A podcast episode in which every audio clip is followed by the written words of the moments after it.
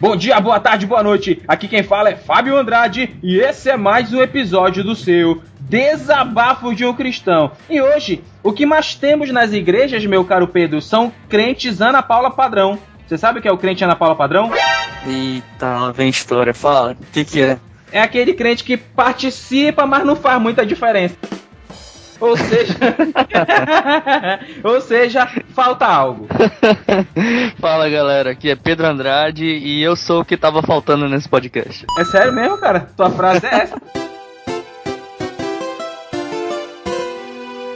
E temos hoje um, um assunto tão importante quanto sempre os assuntos que tratamos aqui né, neste humilde programa. E vamos queremos chamar você para discutir algo sobre. Você alguma vez já sentiu dentro de você um vazio que não conseguia explicar? Já sentiu um vazio dentro de seu coração, como se sua alma estivesse em frangalhos ou como se seu mundo tivesse desabado, como se faltasse algo, como se não tivesse a cereja no bolo. Você já senti, sentiu isso, Pedro? É, às vezes. Mas Até hoje ainda sinto ainda. Mas o que é que você fez para resolver isso aí? Cara, uh, eu lembro nitidamente de uma vez em que eu senti isso, nitidamente mesmo, é muito claro na minha cabeça. Eu, eu sentia que eu não conseguia agradar a Deus de jeito nenhum. Sabe aquela história de, de Martinho Lutero, que ele se confessava todo dia e tal? Entendi, que ele era muito pecador. E, e pois é, era mais ou menos assim, entendeu? Aí eu, depois que eu descobri as doutrinas da graça, eu fiquei mais tranquilo. Aí agora você já sabe que pode fazer o que quiser que Deus perdoa. É isso mesmo? Nada, não é assim que funciona. Nada disso. Não venha voltar meu calvinismo contra mim.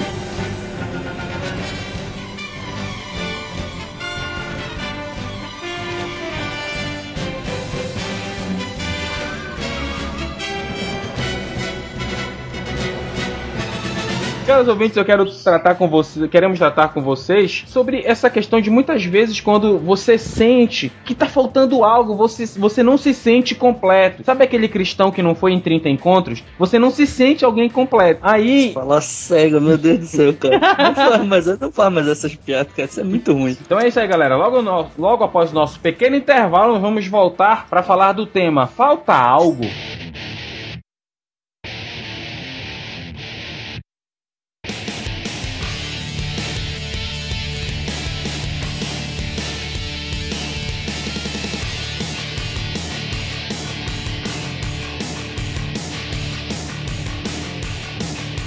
Eu gostaria de pedir que você abrisse aí a sua Bíblia lá em Mateus, capítulo 19. Nós vamos ler do verso 16 em diante. Então, por, por gentileza, abra aí Mateus 19, do verso 16 em diante, que diz assim: Caso você já esteja texto aberto, Leia comigo. Caso não, você dê uma pausada aí para poder ler o texto. Então vamos lá. O texto diz assim: trata do jovem rico, né? Esse mesmo texto é repetido em Mar Marcos, capítulo 10, verso 37 a 31, e Lucas, capítulo 18, do, do verso 18 a 30, tá? E nós Qual estamos... tradução tu tá usando aí? Eu tô usando a tradução.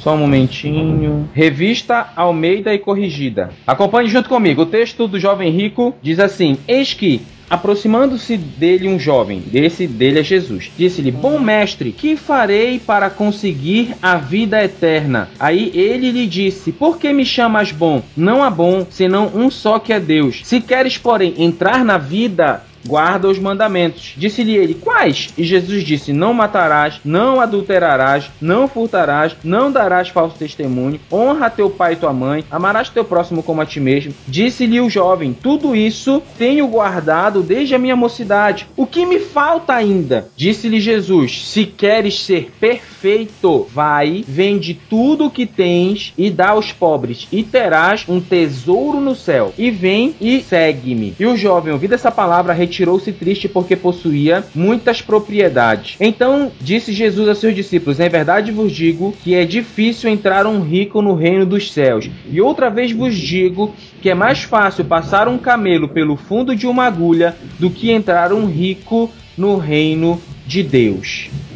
Aí, para fechar esse, essa parte, né? Os seus discípulos, ouvindo isso, admiraram-se muito, dizendo: Quem poderá, pois, salvar-se? E Jesus, olhando para eles, disse-lhe: Aos homens isso é impossível, mas a Deus tudo é possível. Deu para acompanhar o texto aí, caro Pedro? Sim, senhor, chefe. Eu quero só fazer uma, uma, uma recomendação. Eu tenho uma Bíblia judaica. Eu não sei se todos vocês têm esse tem, tem, mas eu acho que deve ser fácil. Deve ser fácil, é uma dessa. Não deve ser caro, não. O que que acontece? É, essa tradução da judaica eu achei melhor do que essa aqui. Porque, por exemplo, no texto, no versículo 17, diz assim: Jesus diz: Por que me chamas bom? Não há bom senão um só, que é Deus. Na tradução judaica, diz assim: Por que me perguntas acerca do que é bom? Tem, é, veja na lei. Ou seja, Jesus está dizendo: Por que você pergunta acerca do, do, que é, do que é o correto a ser feito? Vai na lei que tá tudo lá. É assim que diz a tradução judaica que eu achei aqui melhor que Aqui na, na, na, Genebra, que usa a tradução, deixa eu ver, revista e ampliada, também tá do mesmo jeito. Qual jeito? O que, eu, o que eu tô falando? O que tu acabou de ler agora. E, cadê? Respondeu-lhe Jesus: Por que me perguntas acerca do que é bom? Bom só existe um. Se queres, porém, entrar na vida, guarda os mandamentos. Perfeito, perfeito. Eu acho que a tradução tá igual, mais ou menos igual a essa aí. O que, o que eu quero é, é,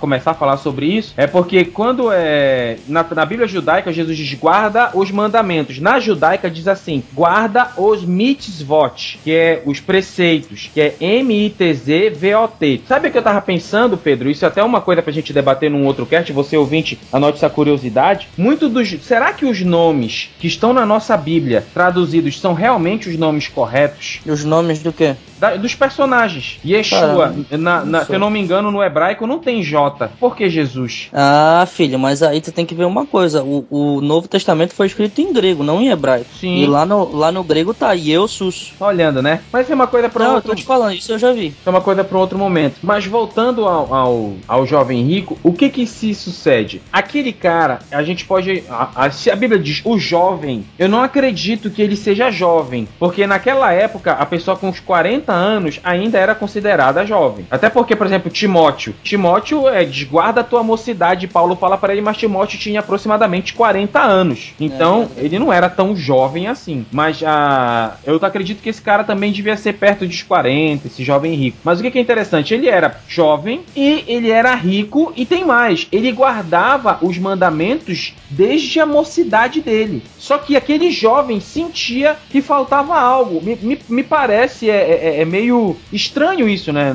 Sei lá, não, não, te parece estranho isso, Pedro? O cara guardar os mandamentos é, e, e, mesmo assim é, sentir um vazio dentro dele? O que, que tu acha? Eu, eu vou te falar a verdade. Quando eu li o texto, é, me pareceu um pouco de arrogância e de hipocrisia da parte desse cara de dizer que guardava os mandamentos desde a mocidade, entendeu? Porque se tu prestar bem atenção, Jesus ele vai guiando ele de forma que ele uh, em algum momento reconheça de que é impossível qualquer pessoa guardar todos esses mandamentos à risca, entendeu? Tu acha? Vai... Eu, eu não achei a arrogância dele.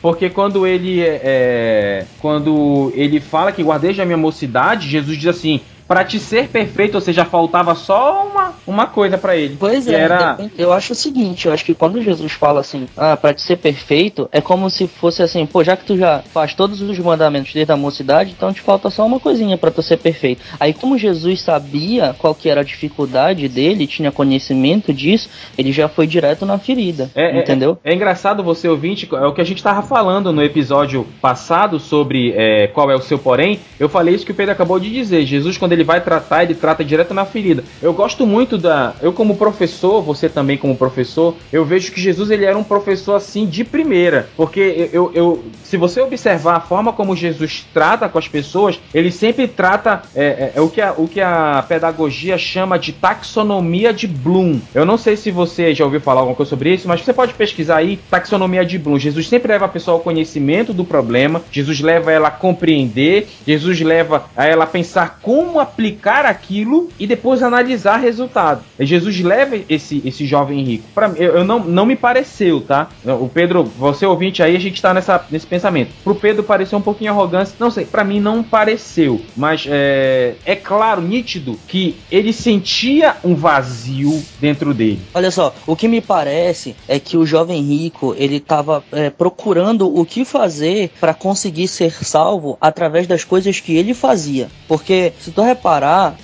através das obras no caso, né? Uh, se tu reparar, mais lá pra frente, Jesus ele vai falar pro, pros, pros discípulos, ah, eles ficam admirados, né? Porque se o cara, teoricamente, guardava todos os mandamentos e faltava só uma coisa para ele, e daí ele fala que é mais fácil que um, um camelo passar meio da agulha e tal, daí os discípulos se admiram, falam assim, pô, mas quem é que pode se salvar então se é tão complicado assim de fazer isso? Aí Jesus ele deixa bem claro, ele diz o seguinte, olha, para os homens isso não é possível, porque é impossível alcançar a, a, sua salvação pelos seus méritos, por aquilo que você faz, mas para Deus tudo é possível, entendeu? Então eu acredito que o foco de Jesus aqui com o, o jovem rico era esse.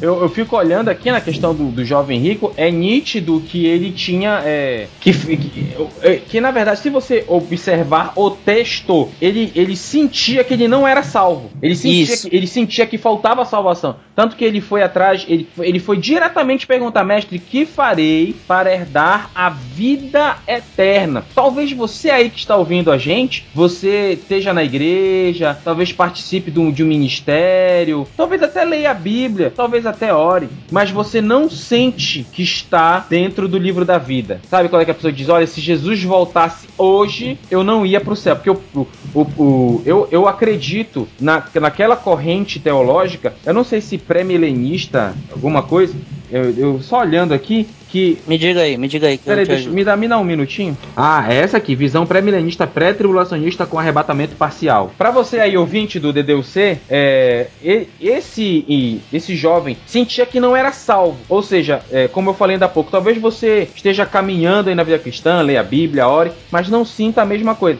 Por exemplo, eu, é, com relação a arrebatamento, eu particularmente acredito na visão pré-milenista, pré-tribulacionista com arrebatamento parcial. Ou seja, alguns crentes serão arrebatados antes da grande tribulação e aqueles que não estiverem prontos devem ser martirizados para provar sua fé. Né? O arrebatamento, arrebatamento e segunda vinda são acontecimentos separados para mim, tá? E a tribulação e o milênio são literalmente períodos de sete anos e mil anos. É isso que eu acredito. Então, aquele jovem, talvez, talvez, é muito difícil pensar com a cabeça dos outros. Talvez ele se sentisse aqui não preparado caso fosse o momento de, de separar o joio do trigo. Né? O que, que você acha, Pedro? É, com relação à visão escatológica, eu deixo deixar claro aqui que eu não sou da mesma visão do Fábio, tá? Eu, eu sou amilenista, eu acredito que milen o milênio não é literal. Enfim, pesquisa aí o que é milenismo, você vai saber. É, e com relação a não estar preparado, é, me parece um pouco isso, que ele não sentia é, que, que já era salvo, ele precisava de mais alguma coisa, ele sentia que faltava alguma coisa. Mas como eu falei antes, o erro dele foi achar que ele poderia alcançar isso pelos próprios esforços ele me parecia um religioso. É. Não, tão, não tão próximo quanto, por exemplo, os fariseus, porque os fariseus se achavam os reis da cocada preta, mas ele, eles eram, ele era um cara religioso, assim, mas não tinha consciência do que era necessário para ser salvo. É, é interessante, lá em Efésios capítulo 2, verso 8, diz assim: Porque pela graça sois salvos por meio da fé, isto não vem de vós, é dom de Deus, não de obras, para que ninguém se glorie. Então, é, é, me parece que aquele cara estava querendo se firmar nas obras dele. Que se, for, Deixa... se a salvação fosse por obras, tem muito satanista aí que faz obra de caridade muito melhor que crente aí. Deixa eu falar uma, vou falar uma coisa aqui. Eu não acredito na questão do, daquele, daquela visão escatológica que tu falou, pré-milenismo lá e tal, com tribulação, que vai precisar do martírio, justamente por causa que a salvação não é feita por obras. Por que que eu digo isso? Porque se os caras vão ficar aqui na Terra sendo tribulados para poder provar sua fé e, e serem martirizados para provar sua fé, que de fato creem em Deus e que merecem ser salvos, então a salvação deles está sendo basicamente por obras. Que tem um texto lá no Apocalipse que eu não estou lembrado agora que, que pergunta se quem é estes que estão vindo? Ah, são aqueles que vieram da grande tribulação e tiveram que lavar sua vestes no, é, que eu não estou lembrado. Mas para minha fé, eu tomo esse texto também como base para isso, que a pessoa quando não for, porque é um texto apocalipse, não me não me lembro agora.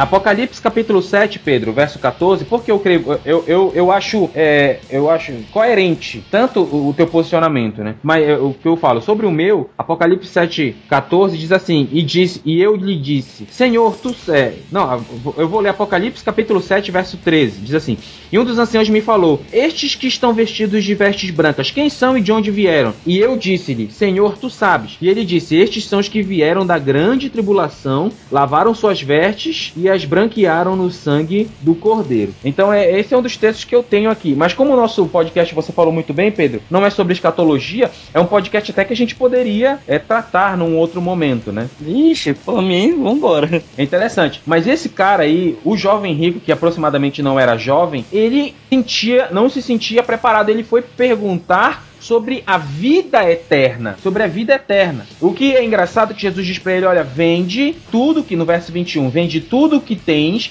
e terás um tesouro no céu. Depois vem e segue-me. Jesus falava sobre abrir mão de algo pelo reino de Deus. O que é, o que é engraçado é, lá no Mateus capítulo 6, versos 19 a 21, diz assim: Não ajunteis tesouros no céu, onde a traça, a ferrugem tudo consomem, e onde os ladrões minam e roubam, mas ajuntai tesouros no céu, onde nem a traça nem a ferrugem consomem, e onde os ladrões não minam nem roubam. Aí olha o versículo 21, porque onde estiver o vosso tesouro, aí também estará o vosso coração. Me, me parece que Jesus estava falando, Jesus falou literalmente sobre bens. Então, tira tudo que tu tem, ou seja, o coração daquele cara estava nos bens dele. Exatamente. E talvez você aí, ouvinte, que você sente que falta algo. Ah, Fábio, Pedro, é, eu leio a Bíblia, eu oro, eu, eu, eu, eu, trabalho na igreja, eu faço evangelismo, ah, eu sou do ministério, mas eu sinto um vazio. Aí eu pergunto: o seu coração está em Deus? Essa é a minha, minha pergunta, né? Seu coração está em Deus?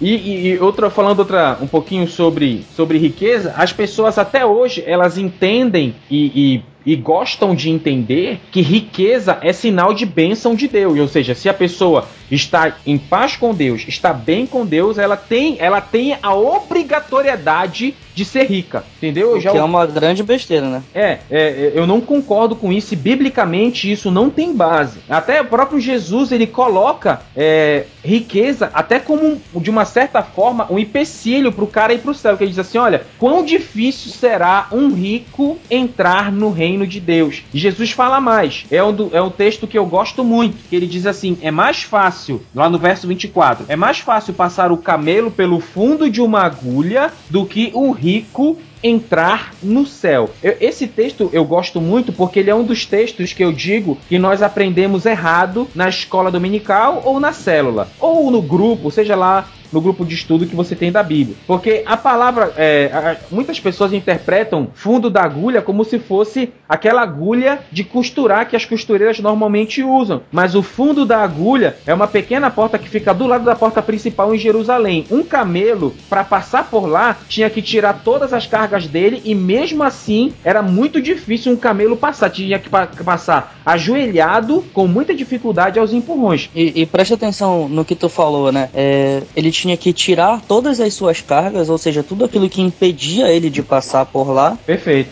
Para poder é, conseguir atravessar. E era isso que faltava para o jovem rico, né? Ele precisava se livrar daquilo que o impedia de passar é, pela porta da vida eterna, digamos assim, né? Usando uma metáfora. Faltava para ele deixar, é, primeira, no, no, que eu acredito, né, da leitura do texto, primeiramente a, a, a ideia, pode até não ser arrogância, mas a ideia de que ele poderia alcançar a, a, a salvação salvação pelos próprios méritos e também a, o seu amor ao dinheiro, aquilo que ele, aos bens que ele possuía. Então faltava a ele é, se livrar daquilo que o impedia. Não, é, é engraçado, Pedro, dá até para fazer uma pregação, né? Não, olha aí, a, olha o tema da pregação, o fundo da agulha. Aí dá para citar a, história, a história do camelo que tem que tirar as cargas para passar pelo fundo da agulha. Aí e você? Quais são as cargas que você tem que renunciar para passar no fundo da agulha? Olha aí.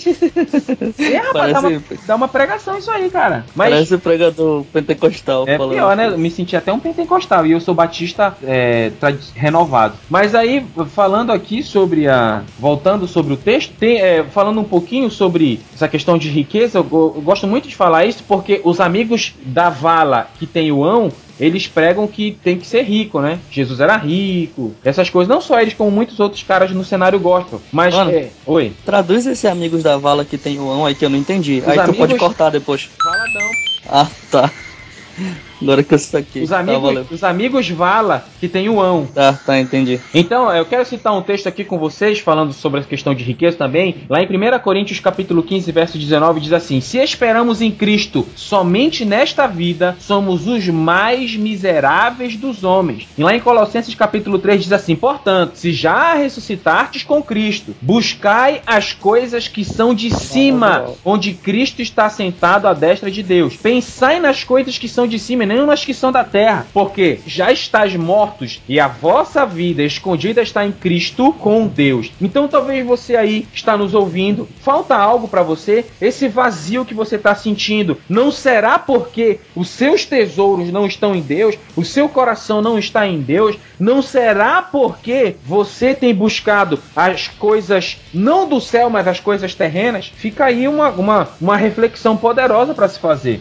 O coração do jovem rico estava no lugar errado. O seu coração onde está? Lá no capítulo 19 de Mateus, no verso 27, diz assim: Tomando Pedro a palavra, disse-lhe: Eis para Jesus: Eis que nós deixamos tudo e te seguimos. Que receberemos? É, é muito engraçado essa, essa pergunta, né? Porque normalmente as pessoas já fazem algo para Deus querendo algo em troca. Aí Pedro disse: Olha, a gente renunciou e tal. O que, que a gente vai ganhar? E Jesus disse: Em verdade vos digo que me seguirtes. Que vós que me seguirtes, quando na regeneração o filho do homem se assentar no trono da sua glória, também vos assentareis sobre doze tronos para julgar as doze tribos de Israel. Todo aquele que tiver deixado casas, irmãos ou irmãs, pai ou mãe, ou mulher ou filhos, ou terras, dinheiro, por amor do meu nome, receberá cem vezes mais e herdará a vida eterna. Qual era a grande questão do jovem rico? Ele sentia que não tinha a vida eterna. Então volta novamente aquilo que o Pedro brilhantemente falou, né? O pequeno gafanhoto. Para passar do fundo da agulha, como eu citei anteriormente, o camelo devia tirar todas as cargas, ou seja, fazendo uma alusão, deixar pai, deixar mãe, deixar casa. Eu não estou dizendo aqui no DDC, ah, o Fábio e o Pedro disseram que a gente tem que sair de casa para ganhar a vida eterna. Eu Não Hum, pelo amor de. Deus, hein? A gente eu tenho que deixar o meu emprego, tenho que deixar filho, pô, abandonar meu filho, abandono de incapaz, né? A gente não tá falando isso. Quando Jesus fala deixar pai, deixar mãe, deixar filho, ele tá colo- dizendo assim, ó, a prioridade da minha, da tua vida tem que ser eu. É isso que é deixar pai, deixar mãe, entendeu? Deixar filho, ou seja, prioridade, colocar Deus em primeiro lugar. Eu lembro que tinha um comercial da Chevrolet antigo, eu não sei se eu vou encontrar pra botar o link no post, mas o comercial era o seguinte: a namorada ela entrava no coração do namorado. Aí tinha lá, no coração dele tinha uma salinha que tinha os pais, outra salinha que tinha os amigos, uma salinha que tinha ela, e a maior sala do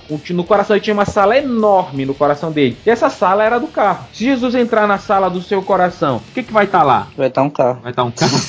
Aí no verso 30 do capítulo 19 de Mateus diz assim: Porém, muitos são, muitos serão, os- muitos primeiros serão últimos e os últimos serão os primeiros. Tem gente que diz assim: Ah, a Bíblia diz que os últimos serão os primeiros e os primeiros serão os últimos. Nem sempre, tá? Você tem que considerar o texto. Eu- sempre, Porém, né? Muitos primeiros serão os últimos e muitos últimos serão os primeiros. Mas essa não é uma regra. O primeiro vai ser o último, o último vai ser o primeiro. Não é regra. Tem que analisar o texto. É que nem hoje. É, é, é, eu tava, eu tava, eu tô lendo o livro de Jó, que eu, eu sempre digo que a pessoa que caracterizou o livro de Jó como poesia é um, é, esse cara ele tem algum tipo de patologia. Porque o livro de Jó não é poesia nunca. Ela tem algum É. problema. Não, foi que nem lá na- no curso de teologia. O professor disse, ó, é, te- o teologia, é, o livro de Jó é caracterizado como livro poético. Falei, cara, pessoa que caracterizou Jó como poético tem um humor mórbido. Mórbido, mórbido, louco. Tá me ouvindo aí, mano? Tô ouvindo, mano, mas tem poesia niilista, tem poesia de sofrimento, tem poesia de um monte de jeito, mano. Ai, cara. Aí eu lendo o livro de Jó, aí diz assim, é, é, aquela parte de Leviatã que a gente falou, né? Deus falando claramente de Leviatã, diante dele a tristeza salta- de alegria, e as pessoas colocam esse texto pra Deus. Eu olhei, gente, uma olhada com calma, não precisa nem, nem ler profundamente, reler 30 vezes. A pessoa lê uma vez com atenção, já sabe que tá falando de Leviatã. Leviatã e os caras colocando para Deus isso, bicho. É, cara, eu não consigo entender esse povo, não, velho. É um outro. Pra, outra coisa também que eu acho é, é, Lá, por exemplo, tem muita gente que diz assim: é, interpretação de texto, né? É, ah, Jó, Deus mudou a sorte de Jó quando Jó orava pelos amigos dele. Para mim, isso é uma tradução errada, porque se aquilo que foi lá é amigo, eu prefiro ter inimigo, bicho.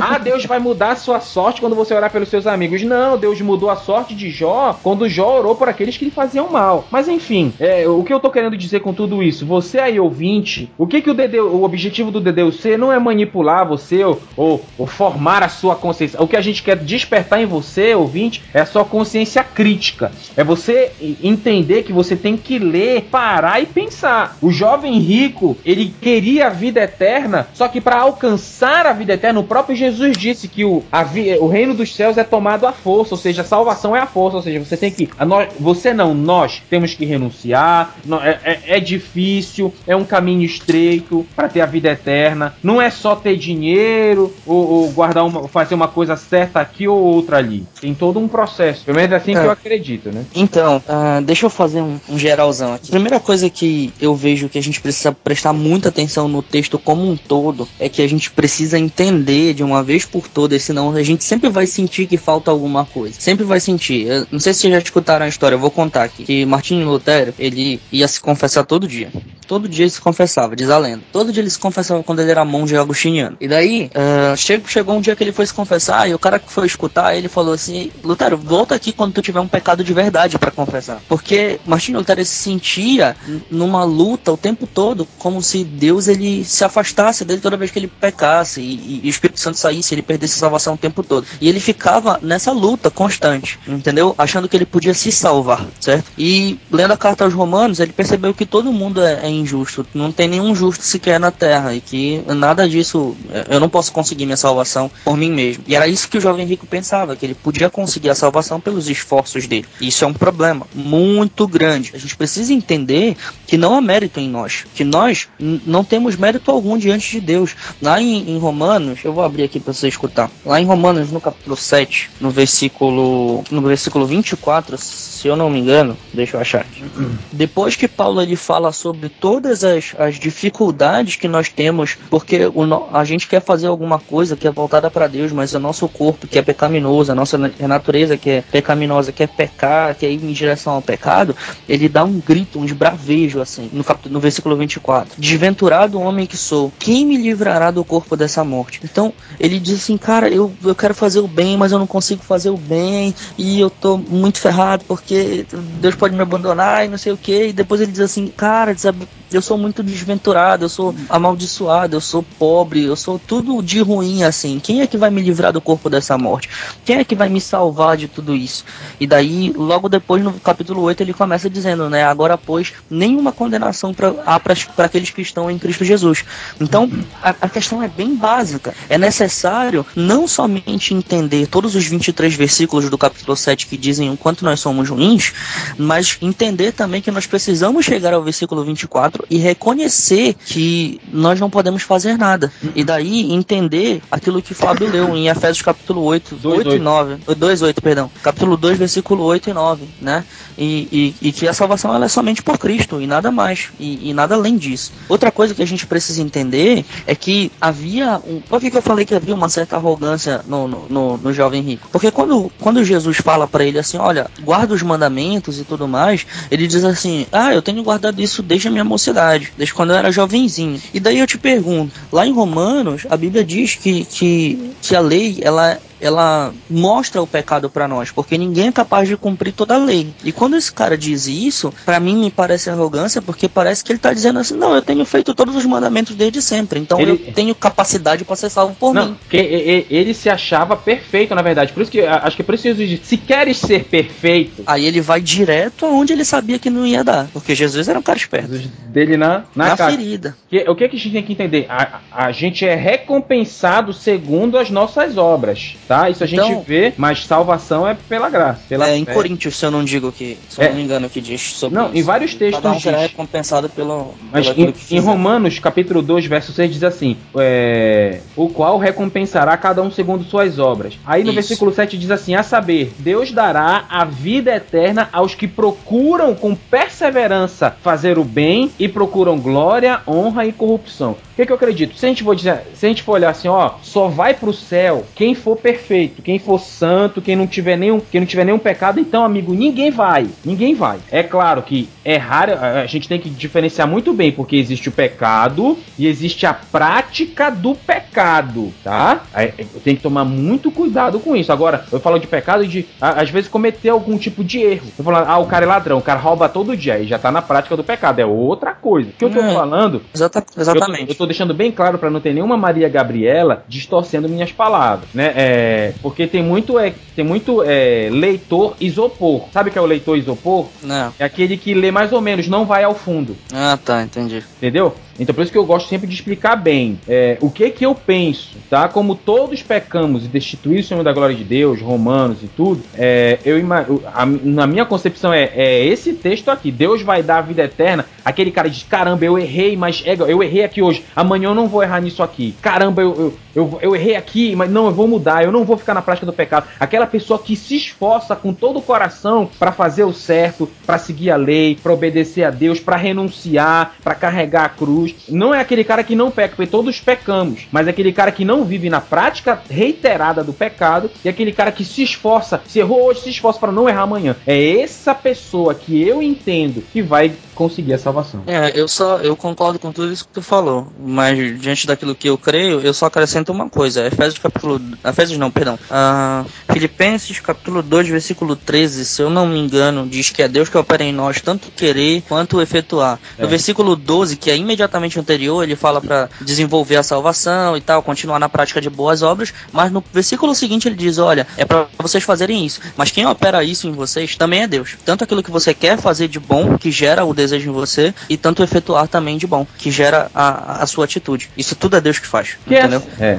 Porque na verdade não tem nada de bom em nós que não venha de Jesus. Nada. Exato. Nada de bom em nós que não venha de Então, Jesus. eu creio que os dois maiores problemas do jovem rico e que faltava a ele era um, era ele deixar de achar que podia conseguir salvação por ele mesmo, e dois, que foi aquilo que nós falamos sobre o camelo. Ele se despojar de tudo isso para poder receber a vida eterna, se despojar tanto da sua arrogância quanto da sua atitude de, de, de querer conseguir as coisas por si próprio e também do seu amor ao dinheiro. Era se despojar de todas essas coisas, era o que faltava a ele. Beleza, cara. Eu quero só pra finalizar o episódio, quero falar pra você que está nos ouvindo. é, eu não sei se você sente que falta algo na sua vida, mas se você nesse momento tá sentindo um vazio no seu coração, se volte pra Cristo. Onde está o seu tesouro? Aí estará o seu coração. E é hora do seu tesouro estar em Deus. De você, de eu e você, de todos nós. Eu falo você, mas é pra todos nós. É hora de nós. Se nosso, nosso coração não estiver em Deus, se o nosso tesouro não for Deus, é hora de nós colocarmos o nosso tesouro em Deus. É hora de nós pensarmos, como diz lá em Colossenses capítulo 3, em verso 1 em diante. É hora de nós buscarmos as coisas lá de cima. E é hora de nós deixarmos esse vazio do nosso coração ser preenchido com Deus, a sua vontade e a obediência a Ele. Aqui quem fala é Fábio Andrade. E se existe um vazio dentro de você, só Deus pode preencher. Aqui quem fala é Pedro Andrade e aquele que quiser vir após mim, negue-se a si mesmo, tome sua cruz a cada dia e siga-me. É isso aí, galera. Muito obrigado e até o próximo episódio do Desabafo de um Cristão. Valeu!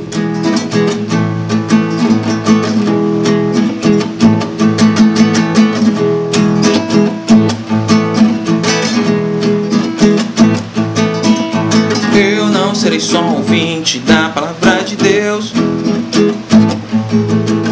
Eu não serei só ouvinte da palavra de Deus. Eu a ouvirei com atenção e aguardarei meu coração praticante da verdade. Eu serei dessa palavra que cura, que dá vida, que liberta o meu ser. Palavra que transforma minha história. por ela viverei. Essa palavra que cura, que dá vida, que liberta o meu ser. Palavra que transforma minha história, por ela viverei.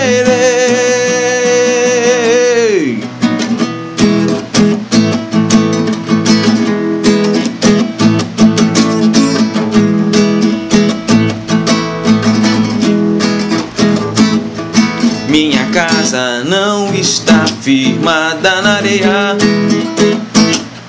Tua casa não está firmada na areia. Minha casa não está firmada na areia.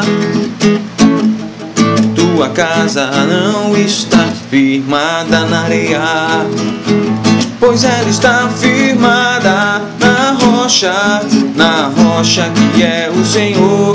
Podem vir ventos, tempestades, em teus braços eu estou, pois ela está firmada na rocha, na rocha que é o Senhor. Podem vir ventos, tempestades, em teus braços eu estou. Essa palavra que cura, que dá vida, que liberta o meu ser. Palavra que transforma minha história, por ela viverei. Essa palavra que cura, que dá vida, que liberta o meu ser. Palavra que transforma minha história,